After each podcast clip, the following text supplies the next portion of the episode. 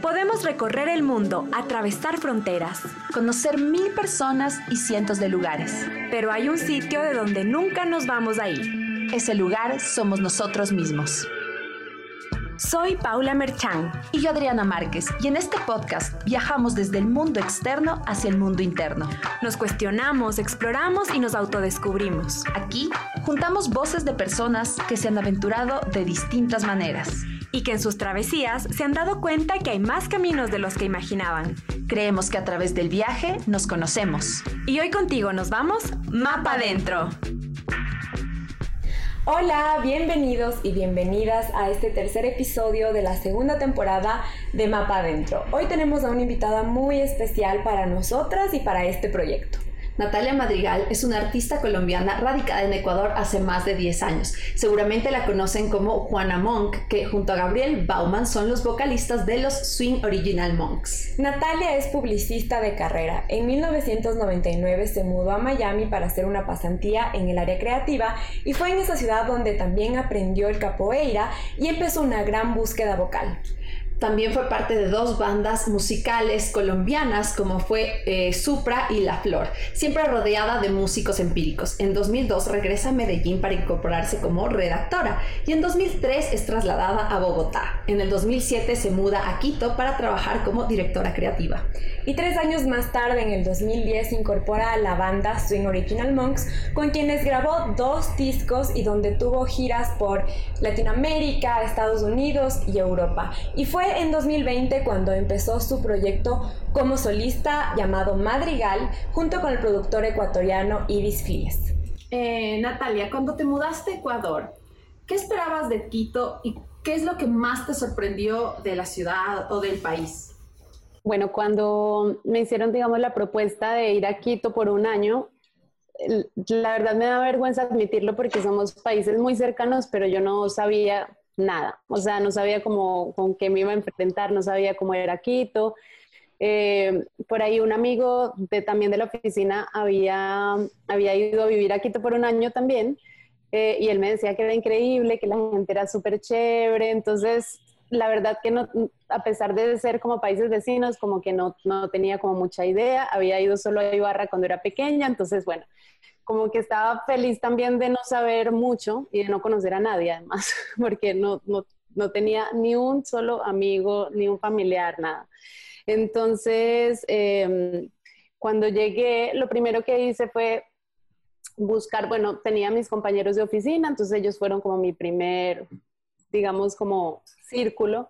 Y de ahí lo que hice fue ir a buscar grupos de capoeira, o sea, ya los tenía como investigados y como eso era lo que hacía en ese momento. Entonces yo sabía que ahí iba a encontrar seguramente una familia, pero no sabía con qué me iba a encontrar. O sea, entonces busqué el grupo como que más me llamara la atención y ahí encontré a Candellas y me fui a una clase de una chica que se llama Cristina Puyol, le, dicen la Puyuca. Eh, me fui a una clase de ella. Eh, pequeñita, con poquitos alumnos, y, ella fue mi primera amiga, ¿sí? Entonces, eh, ella me llevó después donde un grupo, ya pues como donde todos sus amigos, y fue como que, wow, o sea, yo no podía creer que fueran tan chéveres, o sea, era como que yo de verdad me sentía increíble y fue por ellos que yo decidí quedarme acá, o sea, de verdad, y ya llevo 13 años. Qué lindo, qué importante esto de llegar y, hacer un círculo eh, que te haga sentir como tan feliz en el lugar que estás, que estás en el lugar correcto y, es, lo que, es lo que te abraza también a, un, sitio, ¿no? Que te hace como tener estas ganas de quedarte. Y que no te lo esperabas, ¿no? No, para nada. Pues imagínate llegar a un lugar, no conocer absolutamente a nadie y terminar con tremenda familia. Y hablando justamente de eso, de, las mudanzas, eh, tú has estado, has tenido varias mudanzas, no solo digamos de casa o de departamento, sino de países, ¿no? Entonces yo igual personalmente me identifico mucho con esto porque cuando era niña nos mudábamos mucho dentro de Ecuador por el trabajo de mi papá y tenías como que empezar de nuevo otra vez, ¿no? Y, quisiera que, me cuentes en tu experiencia eh, cómo estas mudanzas, y es que de países sobre todo y ahora también de ciudades, te han marcado. O sea, ¿qué te han impactado, digamos, cuando viviste en Miami? ¿Qué fue lo difícil? Ahora ya nos contaste un poco de Quito y ahora que vives en Vallenita. Entonces, cuéntanos cómo, ¿Qué han hecho esas mudanzas en ti? Yo no sé yo qué tengo con, con eso como de moverme, que no sé, no sé, llega un momento en el que digo, bueno, ya tengo que irme a otro lugar. Em, y desde pequeña, pues, o sea, digamos, viví hasta los 13 años en Bogotá, pero todo el tiempo iba a Medellín, Bogotá, Medellín, Bogotá, pues porque toda mi familia es de allá. Y a los 13 mm, cambié de colegio, todo porque me llevaron a vivir a Medellín. Eh, y allá de una me, como que me, adapté, me adaptó muy, muy rápido. O sea, no, no me quedo así como pensando, no, esto no, esto no, esto no, sino como que ya de una, ah, familia, ya listo, ya, ya, todo está como que, no sé, no sé por qué, pero me, me adaptó muy fácil. Y a los 19, después de terminar, digamos, la universidad, estaba buscando una, una, como una práctica y tenía unos amigos con los que cantaba, como que era una pareja como, ya pues, como que mayor que yo. Em, y ellos me recibieron en Miami. Ella fue la que me ayudó como a conseguir, porque ella trabajaba en Yoga Rubicam, que era una agencia, eh, pues es una multinacional. Y, mm, y, ya, entonces ella me dijo, manda esto, manda esto, ah, y de un momento a otro yo ya tenía visa para hacer la práctica, para hacer todo, me fui y viví en la casa de ellos. Eh, digamos que ahí sí, no sé, no, no me acuerdo pues como muy bien como de haber sentido como esto fue difícil, pero digamos que tenía 19, entonces mi familia me hacía falta y todo esto. Me acuerdo de que eh, Robin, que era pues el esposo de, de, la chica que yo conocía, pues ellos eran como que mis amigos, los dos, unos amigos grandes así. Y él me dijo como, bueno, de este teléfono puedes hacer llamadas como que internacionales, porque él tenía ahí como algo con su oficina o algo así pues yo me tomé eso demasiado en serio, llamaba todo el tiempo a Colombia y la cuenta llegó como de mil dólares, una cosa así exagerada. Y me acuerdo que me tocó pagarlos, eh, no sé, echando agua las plantas, cuidando los gatos, no sé, ellos me pusieron como unas tareas ahí como de castigo, como de, bueno, tienes que pagarlo. Y yo, ah, no, o sea, pero yo llamaba todos los días, entonces pues no tengo así como muy metidos los, los recuerdos así, pero pero me acuerdo que, que sí tuve que pagar por un tiempo como que esas llamadas, entonces seguramente me estaba haciendo todo el mundo, ¿no? Pero de ahí también me adapté súper bien, estuve como en una agencia muy chévere, que era como para mercado latino, entonces no tuve mucho problema, pues digamos, con el idioma y todo esto. Aparte, en Miami todo el mundo habla español. Entonces, eh, digamos que esa parte como de, del inglés y todo esto no la aproveché muy bien. Ahorita me arrepiento, digo como que más bien me acomodé, como que, ah, todo el mundo habla español, bueno, ya no tengo que aprender nada. Entonces, esa parte siempre digo, no, ¿por qué? Eh, pero ya también tenía demasiados amigos de Colombia, hice como que también una familia súper chévere, pasé unas cosas súper tostadas, eh, también mucha, mucha fiesta en un momento, no sé, y ahí también empecé la capoeira. ahí em, empezó la capoeira. Sí, es que yo tenía como una, una, idea totalmente distinta a lo que terminé haciendo. Yo, hay un, una, como un grupo en Nueva York que se llama Stomp, que ellos hacen todo como tocan percusión con, no sé, con, con cosas de la calle, con tarros, todo eso. Entonces era pues porque yo quería ser percusionista y siempre toqué bongos y, pues la gente me decía en Medellín nati bongos y no sé qué. Y estos gringos donde yo me fui a vivir eran los que, con los que yo tocaba. Entonces, entonces, claro, para mí era todo como, no, la percusión, la percusión, la percusión. Y amaba Stomp, me la pasaba viendo videos de Stomp. Iba a todos los shows de Stomp cuando iban a, a Miami y fui a Nueva York a verlos.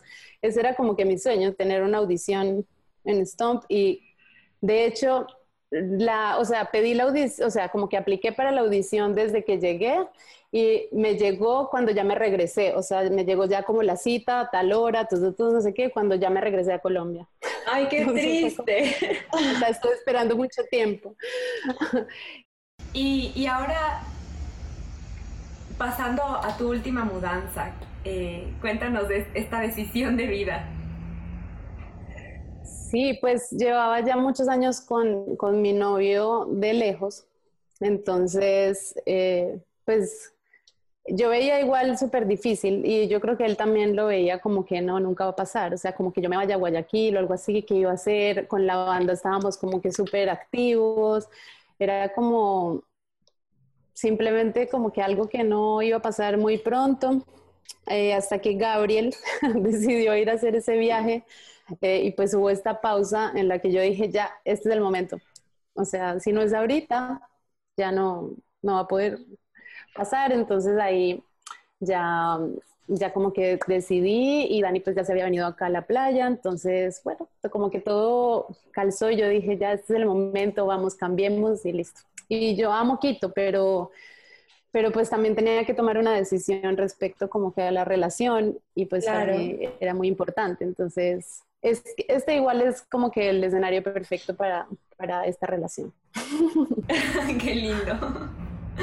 Qué lindo, en verdad. Y qué, y qué deliciosa decisión, creo que es algo que todos anhelamos, bueno, no todos, pero las personas que amamos el mar y que tal vez buscamos un poco más de, de, un lugar donde a veces inspirarte, quedarte quieto, eh, o sea, escapar un poco del ruido de lo que es la ciudad es, es, es perfecto. Yo admiro mucho eh, el, el, hogar que tienen allá y, y, todas estas vueltas que ha dado, porque mucho, mucho tiempo viviste en ciudades y trasladarte al, al mar. Ya un pueblito, ¿no? un pueblito, o sea, es, es un cambio.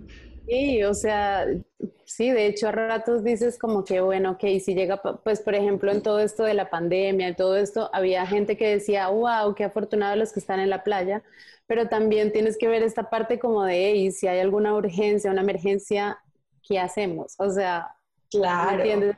también hay muchas falencias que dices como que en algún punto como que, oye, eh, si te da como como miedito, pero, pero de ahí todo es increíble. O sea, de hecho, ahora que voy a la ciudad, digo, me volví súper sensible a los, al sonido, al ruido.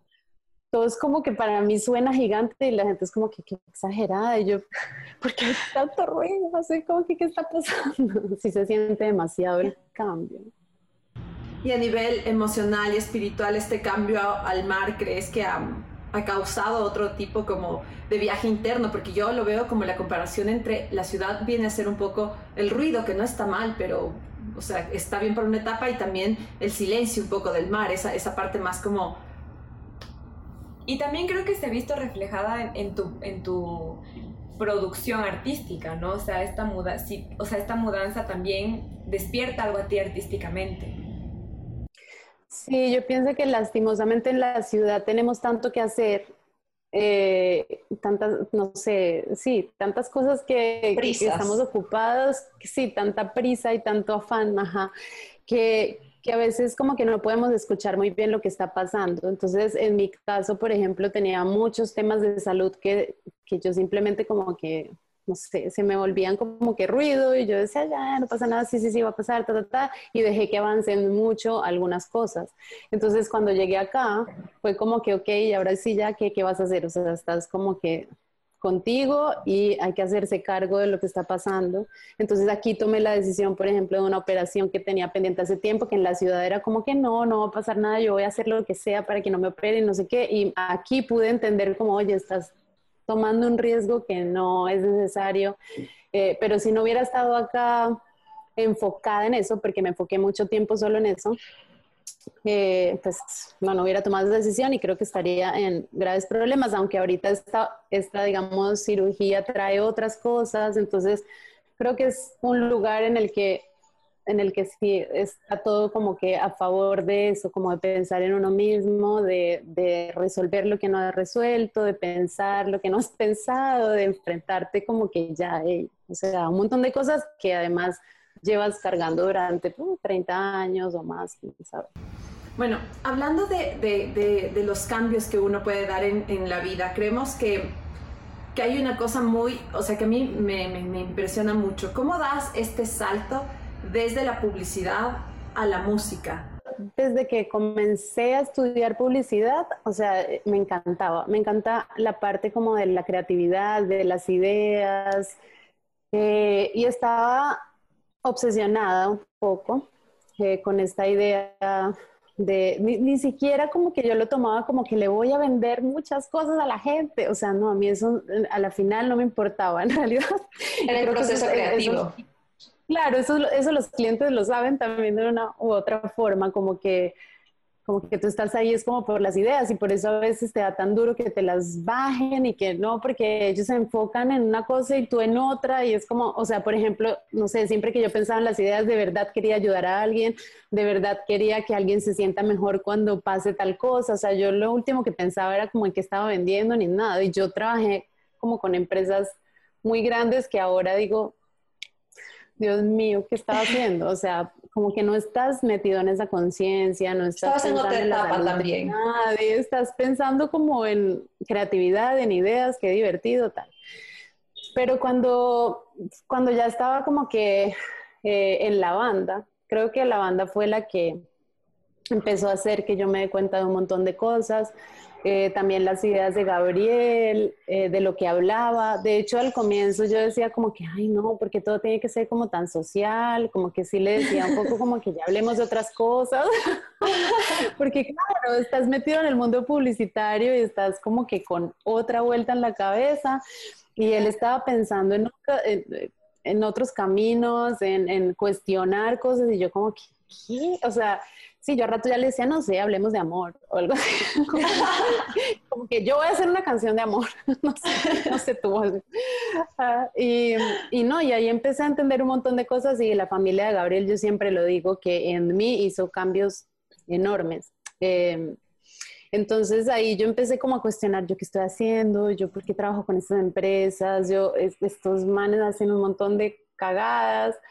Eh, pero igual seguía en la comodidad de recibir mi sueldo, de comprar un montón de cosas, de, de yo no entiendo en este momento cómo llegaba al final de, del mes, como que Dios mío que paguen ya por favor, porque era un montón de plata, o sea, yo no sé en qué me la gastaba, entonces era simplemente entras como en este círculo de pague, pague, pague, compre, gaste, haga, o sea, pues viaje, no sé qué, lo habla, sin importar porque igual la quincena va a llegar, o sea, es como que...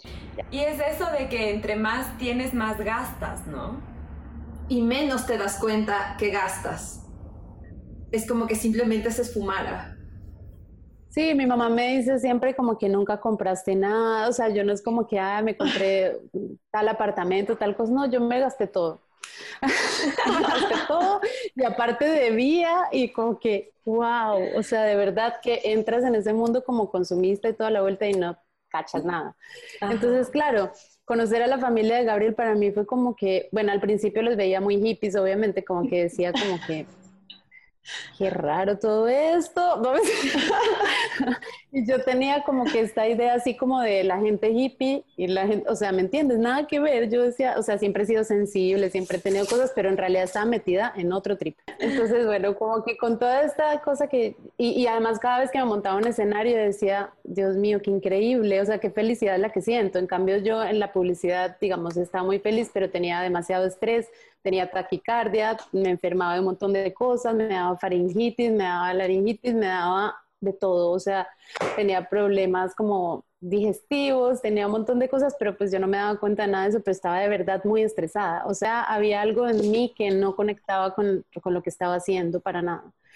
Y ahí decidí, dije ya, chao, me voy y comenzó esa, esa nueva como que etapa que fue súper difícil al comienzo porque de verdad de pasar de tener tu sueldo grande, todo, hacer todo lo que quieres a simplemente no tener nada. Una amiga me dijo, trabaja acá medio tiempo si quieres, yo te doy algo, era algo simbólico.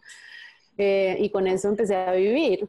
Y ella fue la que me empezó a decir como que, es que te entiendo porque estás tan estresada, es porque no, pues como que no has caído en que ahora no tienes nada de eso, o sea, como que pilas, prioridades. O sea, yo seguía como con DirecTV por poco así. pero adentro... Y, pero pagando con una cosita así chiquita que me ganaba y seguía, y, pues de los monks tenía algo por ahí o algo así, y yo seguía pagando DirecTV, el teléfono, o sea, no sé, cosas que era como, y un día tuve que decir, no, ya todo esto se tiene que ir, es que esto ya no va con... Claro, hacerlo un poco más minimalista para priorizar qué es lo que realmente ameritaba o necesitabas tú eh, darle ese presupuesto para y cambiar también de estilo de vida, ¿no? Sí. Y sí, sí, sí. Todo este tiempo con los monks eh, han sido muchísimos años, pero ahora estás en una nueva etapa, ¿no? ¿Cómo es este viaje de, de todo esta, digamos, estos este viaje que, que representa también, no sé si un final, pero una pausa, digamos, del viaje de los monks. ¿Y cómo, cómo ha sido esta transición a estar como en una banda, a ahora hacer tu proyecto con tu marca? Como Madrigal. Sí, sí, bueno, yo creo que pues es que con los monks llevamos yo creo que unos 11 años, pueden ser 12, así como desde, desde el comienzo, comienzo. Y, y, pienso que es normal como que, que hay como unas como unas olas, hay como a, veces de mucha fuerza, de que todo el mundo está metiéndole, y otros momentos en los que hay como un bajón, sobre todo como en estos países, no mentira, que yo creo que se le pasa como a tanta gente, o sea, son muy pocos los que la resuelven económicamente y pueden hacer todo lo que quieran y la mayoría somos más bien los que estamos ahí como luchándola y como consiguiendo poco a poco, endeudándose, lo que sea, eh, para hacer lo que quieres hacer. Entonces, claro, en este camino, pues hay momentos en los que dices, ya no más, o sea, qué onda, hemos hecho tantas cosas, no sé qué, y después otra vez como que alguien coge fuerza y dice, no, vamos, a boleta. Entonces eso ha pasado como que ya varias veces. Y bueno, esta última, que ya fue que, digamos, Gabriel se fue, después volvió, pero siento que, que ya había como que un cansancio de pronto, como que, como que estábamos un poquito ya cada uno como en sus cosas. Entonces ha sido difícil como que volver a cogerle como que la fuerza, pero igual seguimos trabajando, no hemos pensado como en ningún momento como que bueno, esto ya se acabó. Pero creo que, que ahora que hay este proyecto, Gabriel también tiene, digamos, el de él, entonces creo que eso va a ser bueno para hacer que como que las cosas como que se fortalezcan o que pase pues lo que tenga que pasar. Pero yo creo que todavía vamos a, a continuar y eso. Y si es un cambio gigante porque de pasar de, que las decisiones sean un poquito más caóticas y como más lentas entre tantos, ahora está todo como que en ti, lo que tú quieras hacer, lo haces y ya. O sea, ¿me entiendes? Es como que, eh, obviamente también hay esa parte económica y todo esto, pero pero digamos que en ese aspecto yo estaba como muy acostumbrada como a, la consensuada como dinámica de grupo, de preguntar, no sé qué, y ahora yo sola soy como que conmigo misma, sí, sí, no, sí, no, sí, será, sí, no, sí, o preguntándole a Dani todo, y Dani también a veces se desespera, porque obviamente es como que ya, sí, ya, es que hay que hacer ya, y yo sé como que no, pero será, pero será que sí, pero será que no, entonces aprendiendo también a decidir, porque antes yo me escudaba en que, bueno, las decisiones se demoran un montón y, y de hecho ahora que tomo decisiones con los monks en cosas así pequeñas, digo, somos tan malos decidiendo. O sea, Gabriel, por ejemplo, dice, bueno, eh, hay esta posibilidad, pero también podría ser esta, pero también podría ser esta, pero a la final lo que nosotros decidamos es como que no. y somos, bueno, ¿será que sí? Listo, sí, sí, sí. No, pero tal vez pasa tal cosa, no sé, ah, bueno, entonces no, o sea, como que como que ahí me di cuenta que decidiendo, no, que es... Oye, oye, pero, pero qué lindo que en este caso ustedes, eh, es como tanto Gabriel como tú, como, como la banda en sí, tengan proyectos individuales para, para esta búsqueda, para esta, este otro tipo de crecimiento en cuanto a decisiones, para aportarle también eso a la banda, porque como uno crece individualmente, también lo puedes aportar de una forma colectiva, ¿no? Y, y es necesario ese, esa nueva etapa. No, y te hace falta ratos, o sea, eh, bueno, nosotros en realidad, pues de las historias que yo conozco, digamos, de otras bandas o algo así, en realidad siento que no hemos tenido como, como muchos así problemas de convivencias así, pero normales, así como los viajes que ya estás tan cansado y estás como en una situación que te lleva como ya un cansancio extremo y ya tienes como que problemas, o seguramente también hay unos que nos llevamos mejor con otros que, pero en todos estos años uno sí nota pues como que toma las cosas tan diferente, o sea, al comienzo como que, ah, no, no la soporto, no lo soporto, la quiero ahorcar, lo quiero ahorcar, no. Y ahora es como que después de que pasa el tiempo ya, ya, ya lo tomas como de otra forma y dices, bueno, todos somos diferentes de verdad y como que no tiene por qué afectarte ciertas cosas. Entonces, como que toda esa experiencia también te lleva, claro, a un punto en el que ya cuando estás solo, como que te, te enriqueces un montón con lo que ya viviste. O sea, no, no podría hacer algo sola si no hubiera vivido todo esto con ellos. O sea, definitivamente. Te enseña un montón de cosas. O sea, son 10 mundos distintos acoplándose a un solo sonido. Es como que, Imagínate. Wow. de verdad, que, sí, eso te cambia totalmente la vida. Tener como, como que tantas relaciones al mismo tiempo, así como que en una sola, porque somos como una familia. Entonces, claro. Sí, y yo creo que eso siempre va a estar ahí como que, como que en lo que sea que hagamos. Sí. Bueno, en esta nueva temporada yo, yo he seguido mucho como toda, toda esta creación del nuevo proyecto, sabiéndote especialmente en las redes sociales, pero sé que hay un viaje a través también de mujeres que han sido alucinantes en el mundo de la música. Eh, entonces quisiera saber cómo definiste tu propio estilo, cómo has hecho para que toda esta inspiración te lleve a escuchar tu propia voz, a buscar tu propio estilo, quiénes fueron tu inspiración. Sí, pues yo tengo como que unas mujeres que me han acompañado así demasiados años, como no sé, como Andrea Echeverry, por ejemplo, de Aterciopelados. Eh, y pues además siempre he tenido como una fascinación así como con las voces caribeñas, como, como las voces negras, así me encantan. O sea, desde, desde muy chiquita me encantaba Celia Cruz. O sea, eh, hay algo definitivamente así como que, eh, que no tiene mucha explicación de por qué te o sea, por qué te cautivan tanto ciertas voces o algo así, a todo el mundo le pasa, no sé, hay gente que nace súper rockera y se quedó así para siempre, otros que vamos por el lado, digamos, tropical, lo que sea, y yo siempre, o sea, yo siento una cosa así como con la percusión y con las voces que no puedo explicar.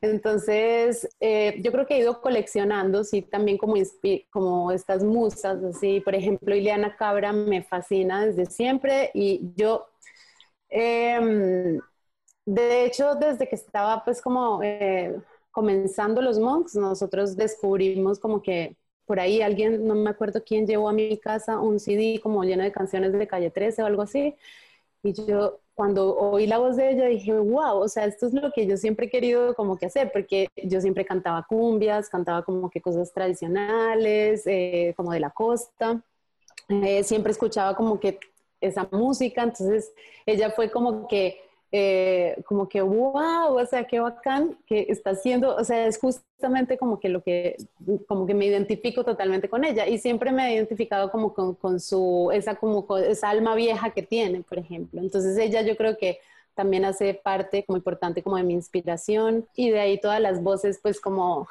eh, viejas, así como Toña la Negra, como Lupe, La Lupe, eh, Chabela Vargas, no sé, hay tantas, sí. Y bueno, y, de las de Colombia, por ejemplo, Totola Momposina, yo siempre la amé con mi vida, a Petrona Martínez, a Telvina Maldonado, o sea, como que son cantadoras y que respeto un montón. Entonces, no sé, creo que, que tengo como una, una línea ahí que está muy clara siempre como que en eso, en el tipo de voz. Entonces eso me ayudó mucho que cuando llegué al estudio, obviamente yo tenía la confusión de, ¿será que hago algo así como que eh, como de fiestero, no sé qué, o será que me voy ya como hacia ese lado más, pues que, que, también te da miedito, ¿no? Porque es como ya mostrarte tal cual, claro, pues eres, ¿no? Entonces ahí como que decidimos, yo le, le empecé a mostrar canciones que tenía como grabadas en el celular, a Ibis y, y, él me decía, no, es que está como que súper claro porque siempre vuelves con algo igual. o sea, es como que yo trataba de irme hacia otro lado y no podías. Creo que ahí fue quedando más claro que definitivamente era como que este lado como del bolero, de, como de, de mi infancia, como esta conexión con mi apellido. También tuve como esa discusión de me llamo Juana, me llamo Natalia, ¿cómo me llamo? Me acuerdo que Darío Castro me dijo, no, te tienes que llamar Natalia Madrigal, ¿cómo así? No sé qué. Eh, y yo como que no, qué raro, así como que yo le decía no, porque prefiero como que seguir teniendo este, este seudónimo de Juana y ya ver de ahí que sale. Dani también me decía, tiene que ser Madrigal, tiene que ser Madrigal, y yo lo oía tan raro, o sea, estaba como tan despegada de mi persona, o sea, no, ni siquiera de mi personaje, de mí misma, porque llevaba mil años siendo Juana Monk, que yo decía, es demasiado raro Madrigal, o sea, a pesar de que amo, lo tengo tatuado, tengo muy pocas personas en la vida que me dicen Madrigal y son muy especiales para mí, pero para mí era muy extraño. Hasta que lo fui como interiorizando y decía, a ver, ¿cómo se va a ver un festival o algo así que digan madrigal? Como que qué raro. y me costó, pero de verdad que el camino musical y lo que pasaba en el estudio era tan pegado a mí y a mi infancia, a mi papá sobre todo y a mis tíos, que yo dije, no, o sea, tiene que ser, sí tiene que ser por ese lado y, pues ha sido todo como que poco a poco hoy, eh, uno como que con los años va como, no sé, como reforzando ese, ese camino que escogiste y lo vas como adornando con más cositas y ahí te vas a hacer como, como ya se vuelve súper fuerte y ya estás súper convencido y creo que eso va a ir pasando obviamente con el tiempo, ¿no? Pero por ahora estoy súper segura como del camino como que tomé y, y estoy muy feliz. Qué chévere, y creo que se siente, o sea, creo que quienes escuchamos... Se siente muy tú, o sea, muy tú. Y, también el videoclip, o sea, es como que, como que se siente orgánico, ¿sabes? O sea, como que se siente que, como transparente, algo así, o sea, se siente como la esencia, digamos. Entonces, o sea, lo que nos dices es como, sí, lo describes a la perfección, creo yo.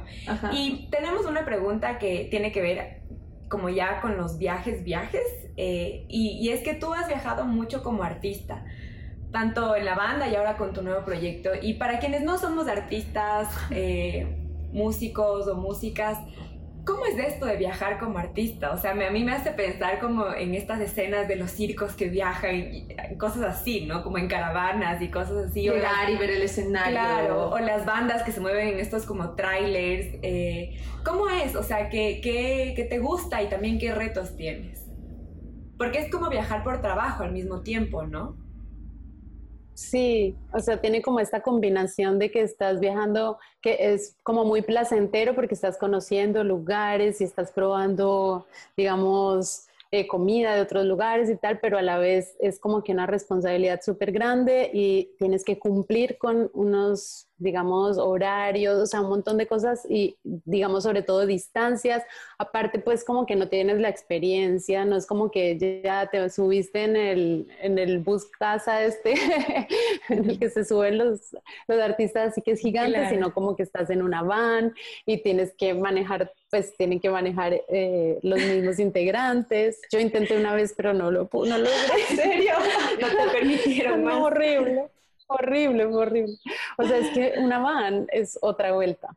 Y una van a una velocidad como que no puedes bajar la velocidad. Yo les decía, no, o sea, porque yo sí manejaba, pero, pero no, no, no, horrible. Yo como que, oigan, no, no, no, no, yo voy a soltar esto. Bueno, ya, chao. O sea, no, no pude ni. En cambio, la Steph era una dura. O sea, la Steph eh, creo que nació para esto del automovilismo.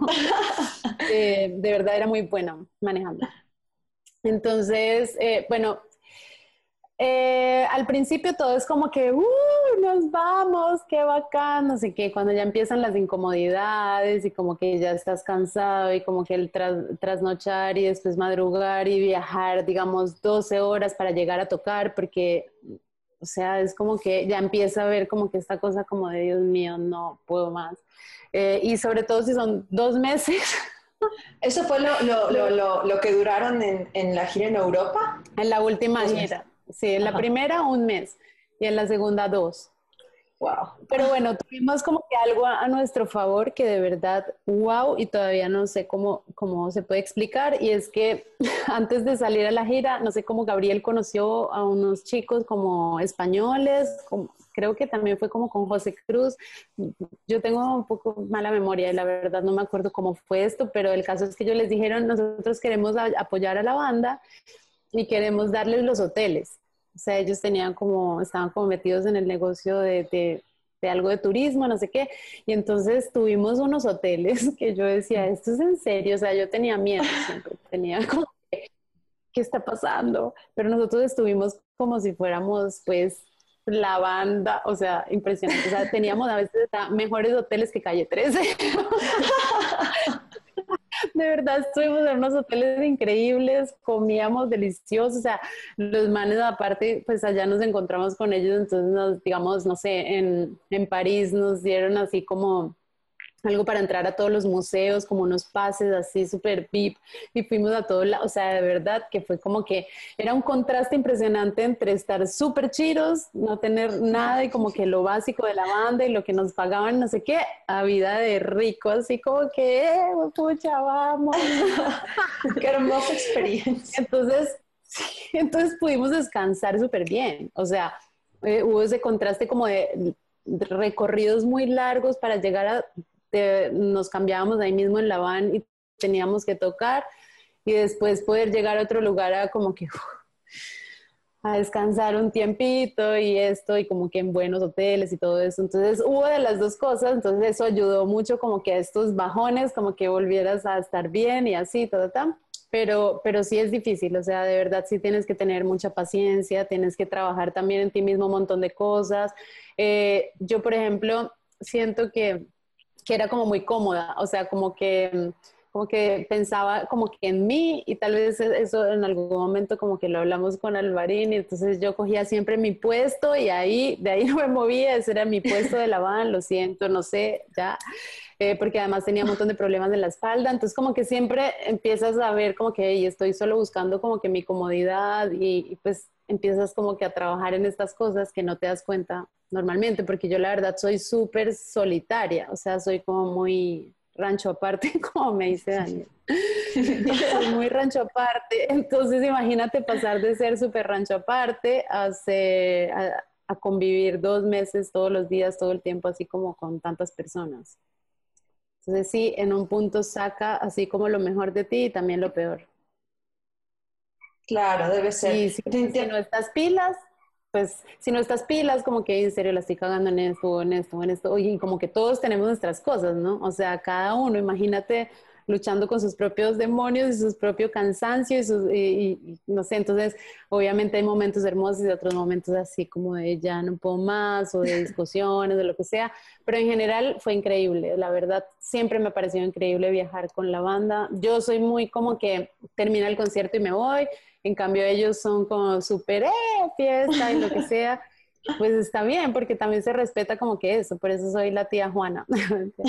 Pero cada uno, cada uno lo vive como lo quiere vivir a la final, ¿no? No hay como que una cosa así como de obligación ni de nada, sino como que cada uno es lo que es y, y así viajamos, o sea, siendo lo que somos. Claro, a la final es como una gran familia. Es como es como que vas, eh, vas entendiendo que además de tu familia biológica vas teniendo en la vida diferentes familias con las cuales tienes que llegar a, ciertos entendimientos. Y tú has estado llena de viajes tanto por decisión en solitario como en viajes con la banda, que ha sido con todos. Y esto me lleva a la siguiente pregunta, que es, em, en todos los viajes, ¿cuál es el lugar, especialmente si es que puede ser de aquí del Ecuador, sería increíble, eh, que nos cuentes al que volverías siempre. Ay, Dios, o sea, bueno, lo que pasa es que ya vivo acá, pero Vallenita para mí es como que wow. O sea, desde el, fue el primer lugar como donde Dani me trajo eh, cuando estábamos comenzando. Y, y, yo no podía creer, o sea, porque aparte este pedacito que es como la playa Capáez, eh, es súper solitaria, parece casi como una playa privada. Eh, y cuando yo vine, eso nunca más volvió a pasar. Y no había pescadores en ese momento, pero eran como 100 aves, yo no sé, nos estaban como bailando ahí, cantando al frente. Y eso se me quedó a mí grabado así como que, wow, o sea, impresionante. O sea, yo amo esta, este, este pedacito como que de playa.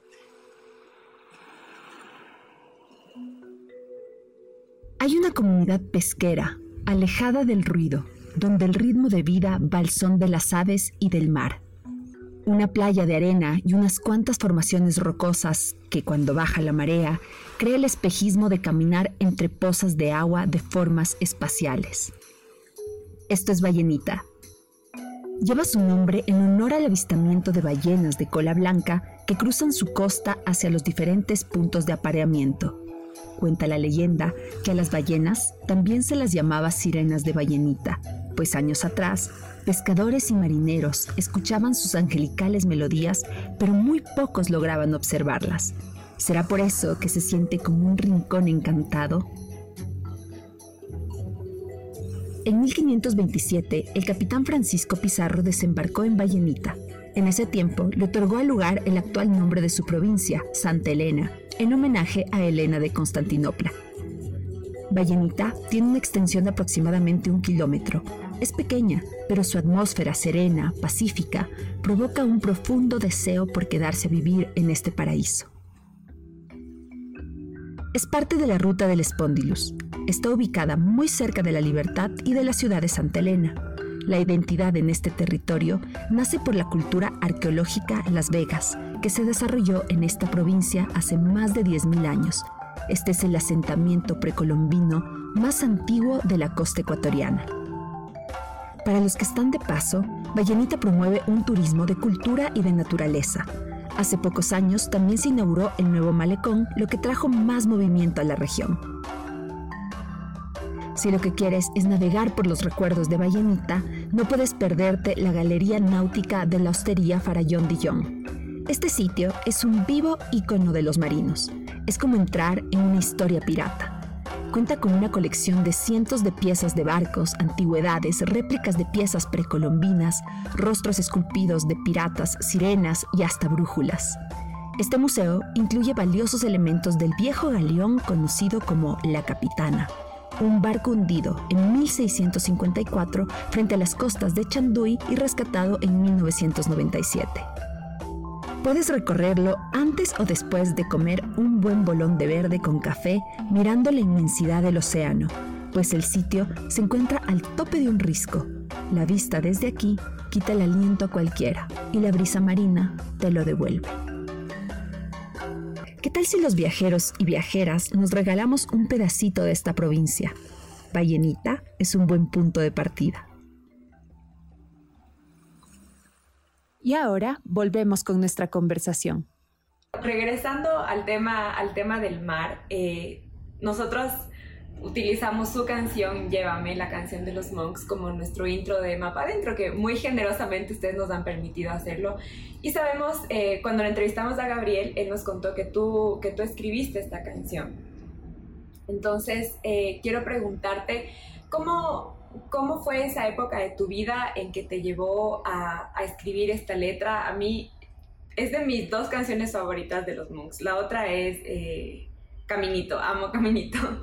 Y pero llévame es como que me toca algo, como que ya pienso en los pájaros y pienso en, la brisa y en el mar. Trasladarse totalmente. Como que me traslado oníricamente así. Y mm, bueno, entonces la pregunta es, ¿qué pasaba en tu vida? ¿Qué te llevó a escribir esta letra?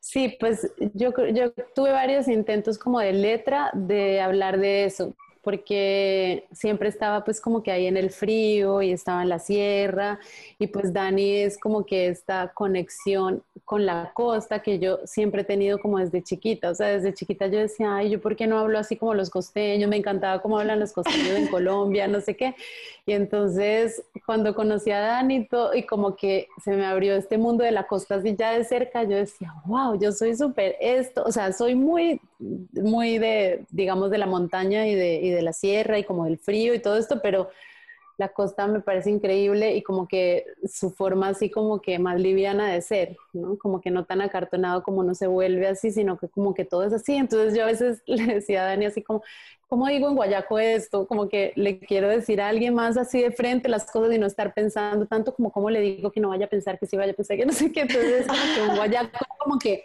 Te, lo lanza. claro, te lo lanzo. yo siempre quería aprender eso. siempre quería aprender eso.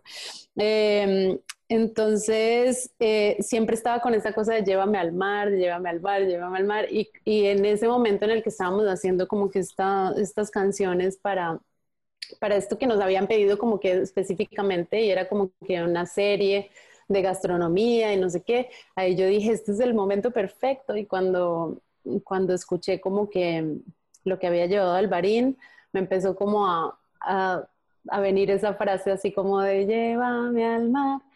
Y, y, a mí me encanta también. Tengo como pendiente como desarrollarla más y como que hacerle más letra, pero no sé, como que así quedó. a mí me encanta como es. ajá, como que, nos, como que es livianita, en realidad no, está llena de cosas, sino que es como el mar y como que dice poquitas cosas, pero las dice así como chévere, entonces a mí también me encanta, llévame al mar. Pero fue así, fue como que con esta nostalgia de ya llévame, porque siempre él venía o yo pues como que nos, nos veníamos para acá. Entonces siempre estaba como pensando en este pedacito de, de playa y, y es hecho como inspirado en eso. Lo que dices, porque yo nunca me había puesto a pensar, a mí también me atrae muchísimo el mar, siempre prefiero estar en el mar. Los lugares donde he decidido vivir siempre han sido islas o algo que tenga conexión con el mar, donde haya surf, donde haya buceo, donde se pueda nadar, donde pero nunca me puse a pensar que es también por el tema de vivir más liviano, o sea, de poderte poner un short, de, estar mucho más libre. Y las montañas son hermosas, son místicas, son increíbles, pero este deseo de vivir un poco más liviano se pega mucho más al tema de, del calor y del mar, ¿no? Que nunca lo había pensado de esa manera. Y, y además, o sea, yo siempre he dicho que cuando tienes menos ropa eres más feliz por alguna razón. Entre menos ropa cargas, más feliz eres. Y de verdad que sí. O sea, y de hecho desde que yo vivo acá, em, cada vez siento como que no, no, hay que limpiar más, no quiero menos cosas, menos cosas, menos cosas, menos cosas. Y tengo como que una obsesión con tener menos cosas y como ahorita llegué y como que desocupé los cajones y no sé qué y metí todo así como en unas fundas, así sea un tiempo como para sentir los, como que abro los cajones y que tengo tres cosas que escoger y no tengo mil ahí cosas como que todo, porque acá pues no tengo closet, no tengo, o sea, no tengo un montón de cosas que en serio en la ciudad es como que, no, sin eso no puedes, no puedes, o sea, entonces acá tengo como unos cajoncitos y, y, ya, y las maletas están así como en serio llenas de ropa y digo, ¿en qué momento me llené de tantas cosas y ahora qué voy a hacer con todo esto? Entonces queremos hacer como una venta de garaje como para salir de más cosas y cada vez tener menos, me gustaría. Sí, además dicen que eso incluso a los espacios, o sea, a los espacios los llena de otra aura. Siempre tienes que estar como tratando de, de, quedarte con las cosas que realmente son necesarias en tu vida para que esa energía también recorra los espacios, que es, es también muy importante porque el hogar a la final es el lugar donde pasamos muchísimo tiempo. Y ahora más que nunca. Sí, y tengo, de verdad, tengo un montón de ropa así también en la casa de los papás de Dani. y digo, Dios mío, o sea, de verdad que uno no se da cuenta y solo empiezas a acumular, acumular, acumular, acumular. Y creo que la playa te deja eso, como que de verdad no necesitas mucho no. para vivir. Em, bueno, y en este camino que, que, yo veo que ha sido mucho de, además de los viajes externos, sobre todo un viaje interno de autodescubrimiento, de exploración de ti misma, que ha sacudido por completo tu vida, eh, has incursionado en la música, en los emprendimientos, en la publicidad y también en la nutrición. Entonces quisiéramos saber cómo ha sido esta evolución en tu camino. O sea, este depurar un poco, este ir, ir aligerándote e ir reconociendo cuál es el camino que se acerca un poco más a lo que, a tu, a tu búsqueda. Sí, pues como que cuando em, empecé como a ver como que ya hice cosas en mi cuerpo que no tienen como que vuelta atrás de alguna manera. Eh, y como que empecé a preguntar qué puedo hacer como para mejorar por lo menos y como para estar más conectada. Entonces fue un camino muy largo porque pues todos estos, digamos, síntomas y cosas de mí me pasaron mientras estaba en giras con los monks y pudo haber sido como muy grave. Y, y pero creo que también cuando uno está en, en estos viajes es como que el cuerpo sabe y dice, bueno, aguanta y después ya vemos. O sea, como que ahorita como que tu mente no te deja como que ahí caerte, sino que aguantas, aguantas, aguantas, aguantas, aguantas y cuando ya llegas, ¡pum!, todo explota, cuando ya estás como que relajado. Y ahí empecé a hacerme un montón de preguntas y a decir, eh, de verdad, de verdad vale la pena como que sacrificar tu salud y tu bienestar por, digamos, gustos que tienes o costumbres o hábitos eh, tradiciones también, porque hay muchas cosas que están pegadas como a lo que, digamos, crecimos haciendo. Eh, y ahí empecé como a, de, una u otra forma, como yo ya estaba dispuesta y con la mente abierta, porque antes no lo estaba, o sea, antes, por ejemplo, la mamá de Gabriel, cuando me daban así como muchas gripes o cosas de la garganta como repetitivas, ella me decía, por ejemplo, hey, deberías como que consumir menos lácteos y yo como que, no. o sea, como que yo a todo era, no, eso no va a pasar, o sea, ¿cómo?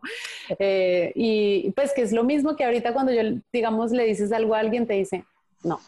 Entonces, tiene que llegar a un punto en el que tú de verdad estés abierto, con la mente abierta, como a hacer ciertos cambios y en ese momento empieza a llegar como que información. O sea, cuando tú ya dices, listo, estoy como que preparada y lo voy a intentar y lo voy a hacer, ahí empieza como a conectarse personas, gente, no sé, como a llegarte información porque ya estás como que listo para eso. Entonces empiezan a pasar otras cosas y ahí entonces empiezo a escuchar a unos médicos y me empiezo a meter en un mundo así como sin fin de, no sé, de la medicina funcional y todo esto. Entonces ahí ya empecé a ver cosas que yo dije, Dios mío, o sea, empieza también como que este momento de culpabilidad, que tampoco es tan sano, ¿no? Pero que hace parte. Después empieza un momento en el que todo es súper estricto y que quieres que todo el mundo haga lo que tú haces porque eh, ya estás como que tú más elevado y creo que eso le pasa a mucha gente, no sé, digamos, por ejemplo, alguien que se vuelve vegano eh, también empieza, digamos, a sentir como que yo ya vi algo que todos tienen que ver y entonces todos empezamos como con esta cosa, digamos, no sé, como de alimentate mejor, yo no sé qué, y entonces empiezo como en este mundo de cantaleta.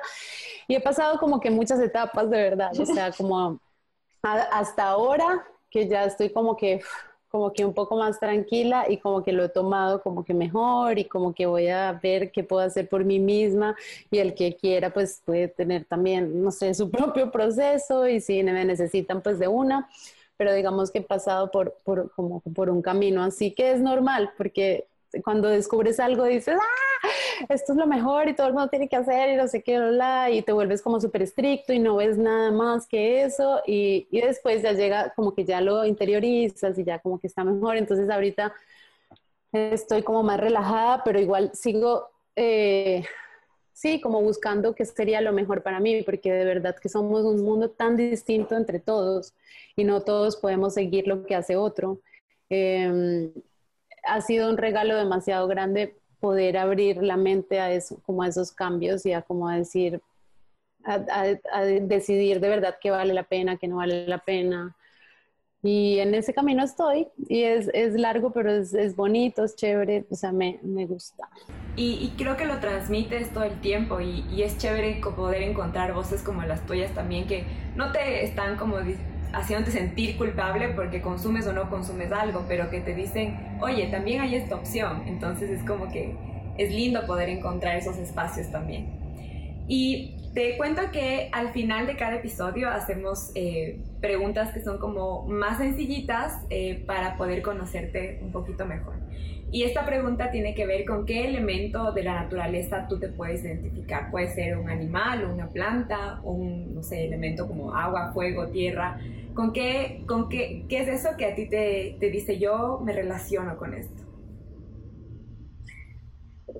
Eh, las aves creo que me, me, llaman mucho, así como los pájaros, pues además de que pueden cantar, es como que me quedo viéndolos así como que increíbles, así, o sea, y, por aquí pasan unos tan brutales y, están en todo lado, así, creo que me, gusta mucho, porque puede ser así como el elemento aire, eh, aunque soy pues como full fuego, creo, y, y me gustan las aves en general son hermosas, ¿no? Y la simbología de la libertad, del poder, del poder volar, del ir alto, o sea, todo lo que, lo que envuelven las aves. Em, ¿Cuál es, o sea, qué es lo que tú crees que las personas piensan de ti, pero quizás no es cierto? Una percepción que puede tener la gente de ti y tú dices, no, pero no, o sea, no. Yo no soy así. Yo no soy así. Ay, no, es que, bueno, la gente tiene una percepción de que soy muy brava, pero sí.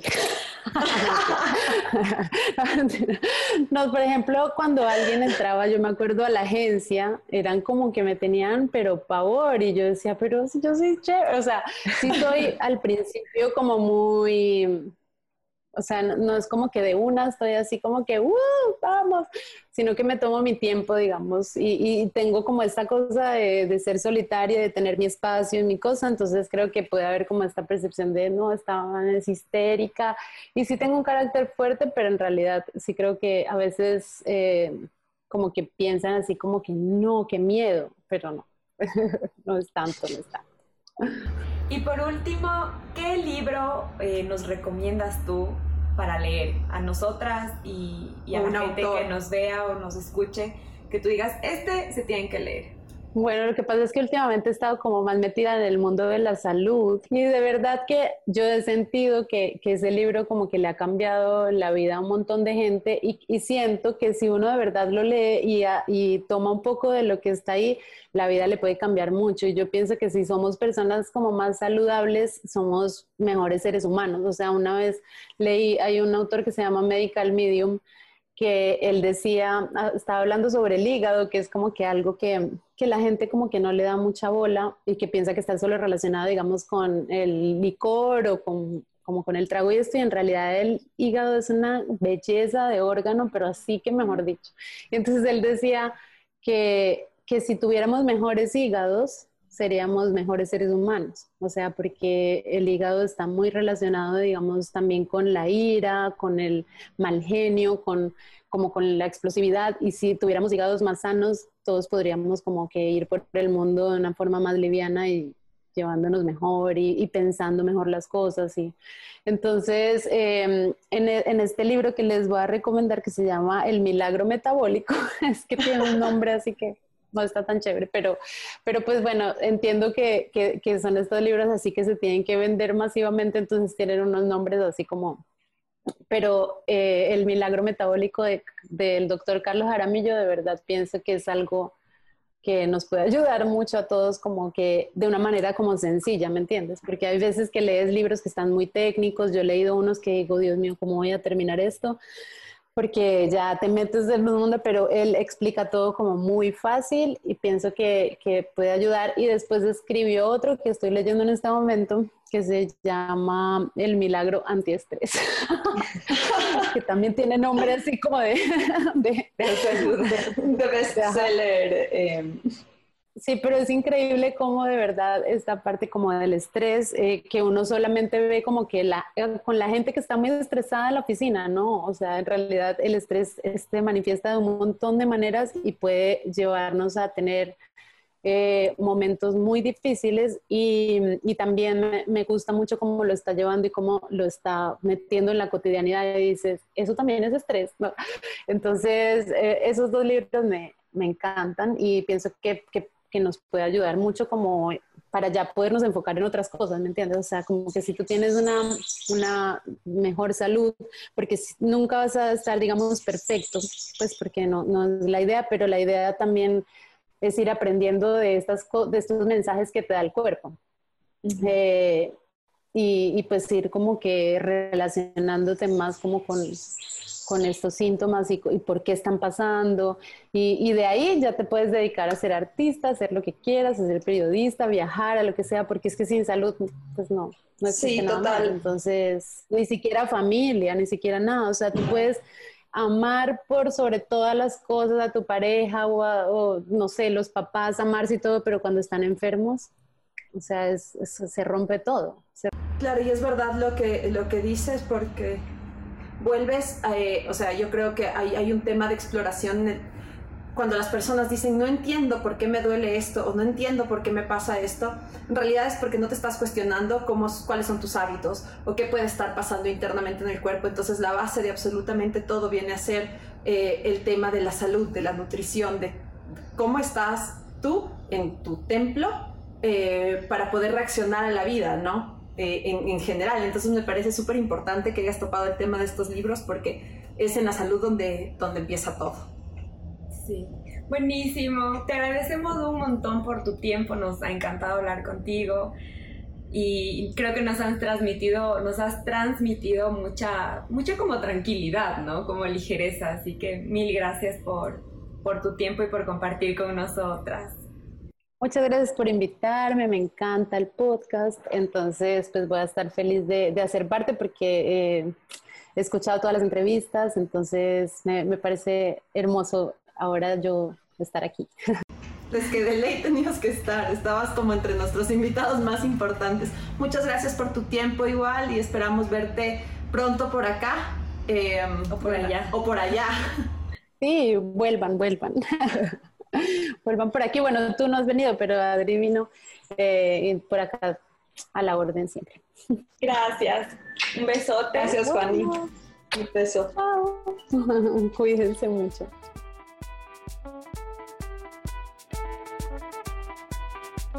Muchísimas gracias por acompañarnos en este tercer episodio, en esta conversación con Natalia. En verdad lo disfrutamos muchísimo y ya saben que siempre lo pueden compartir con la persona o con las personas que ustedes crean que les pueda servir.